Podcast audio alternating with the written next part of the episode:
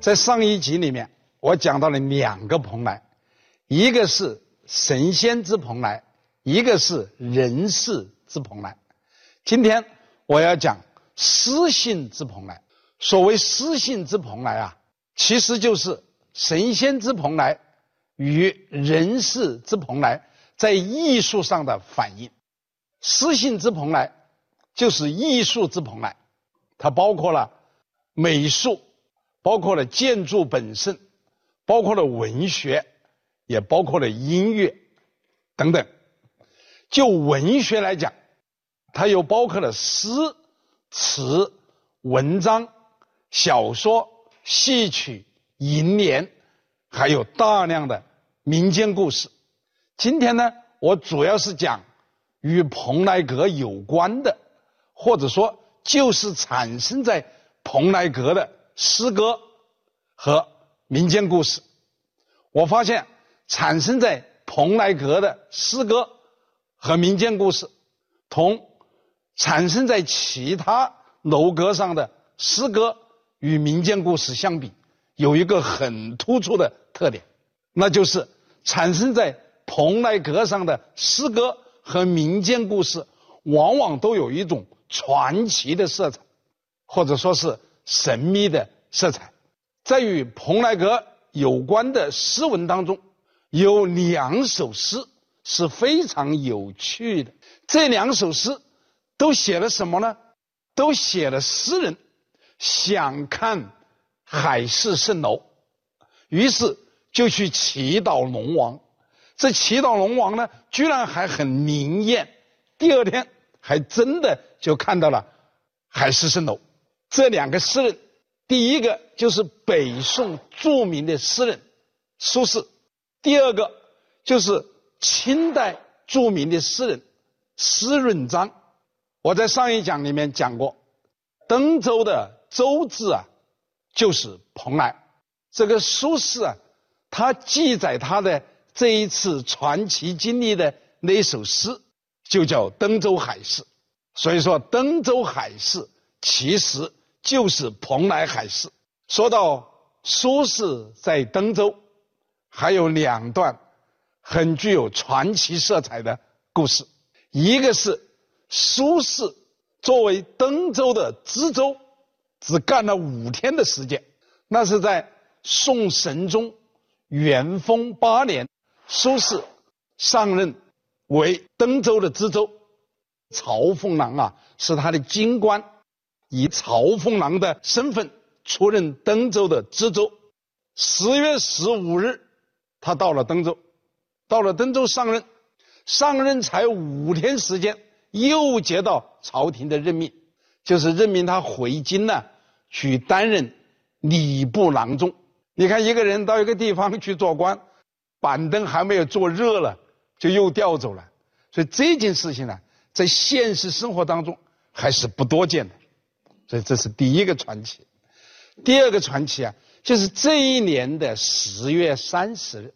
刚才讲他在登州只干了五天嘛，干了五天接到朝廷的任命，要回京去做这个礼部郎中，他不可能马上就要走啊，他还有些事情要处理啊，而且登州还有很多名胜古迹，他还要看一看嘛。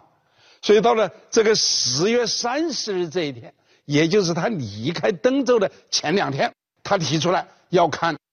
登州海市，当地人就说说海市啊，主要是在春天、夏天才有的。现在都是什么时候了？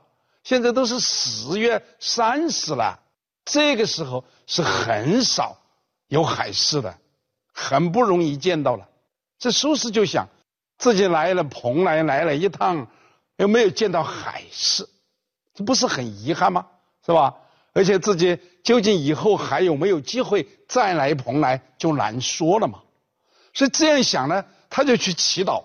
他在哪里祈祷呢？他就在东海龙王的那个宫殿，叫龙王宫，到那里去祈祷。啊，这一祈祷还很灵验，第二天还真的见到了海市。那么苏轼啊，就把自己的这一段传奇的经历啊，就专门写了一首诗。这首诗的诗名就叫《登州海市》。这首诗啊，前面还有一个序言，大家看看这个序言，他说啊，余闻登州海事久矣。我很久以前我就听说啊，登州啊有海市。父老云常见于春夏，就当地父老跟我说啊，说海市啊经常出现在春夏。今岁晚不复出也。那现在你看都已经十月三十了嘛，就睡晚，时间很晚了，不会再出现了。于道观五日而去，我在登州做知州。到任五天就离开了，以不见为恨。来了登州，来了蓬莱，而没有见到海市，不是很遗憾吗？这个恨呢，就是指遗憾。岛屿海神广德王之时，这个海神广德王啊，就是东海龙王。海神广德王祠，就是我们今天在蓬莱阁。的西边呢，还能看见的龙王宫，他就在这个海神广德王之祠祈祷，明日见焉，明天就看见了，看见了海市了，乃作四诗，就清楚的记载了自己这一段经历。他的诗里面呢有这样四句，他说啊，岁寒水冷天地闭。为我启智编鱼龙，重楼翠户除霜晓，亦是今岛百岁翁。这什么意思呢？就是说我来蓬莱的时候啊，已经是岁寒水冷了，这天气很寒冷呐。天地为之闭，在这样一个环境下面，龙王居然给了我好大的面子，特意的为我去。唤起了那些已经冬眠的鱼龙。当海面上出现重重叠叠的楼阁和清脆的山满的时候啊，那不就是海市吗？所以亦是今岛百岁翁啊，这种事情在以前是没有出现过的。所以当地百岁翁。那就是年纪很长的那些父老啊，很惊诧，都惊倒了，就没见过。这这个苏轼啊，这不简单了。你想想，秦皇汉武、秦始皇四次东巡海上，汉武帝九次东巡都没有见过的事，苏轼见到了，一个诗人见到了，所以你说当地的。那些老百姓他们不感到惊诧吗？在蓬莱这一带啊，关于八仙过海的传说有很多。据有关专家研究啊，八仙过海的故事可能就与沙门岛上的八个囚犯的故事有关。因为从蓬莱入海往西边大约三十里左右。就是宋元两代流放犯人的沙门岛。据《宋史·马默传》记载，出自登州嘛，马默被派到登州来做知州。沙门岛囚众，这沙门岛上面呢，关了很多的囚犯，关及两者才三百人，就朝廷给沙门岛的粮食只够三百人吃。每一艘这投注海什么意思呢？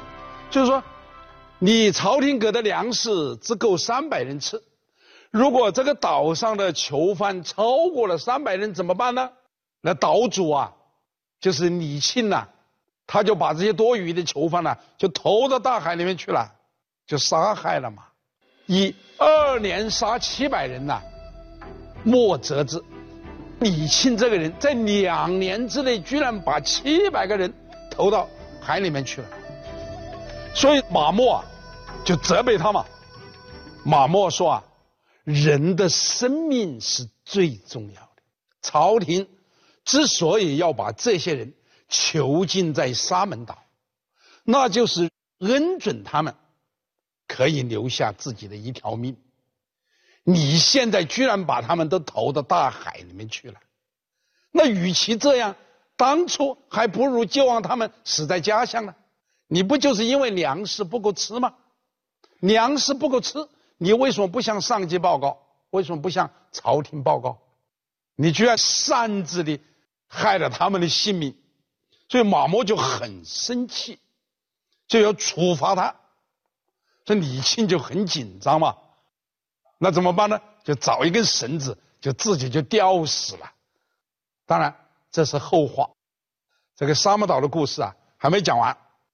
在李庆担任沙门岛的岛主的时候啊，李庆手下的那些官吏啊，为了给那些新来的囚犯腾地方，就对那些已经在沙门岛上呃服劳役的囚犯呢，百般的折磨。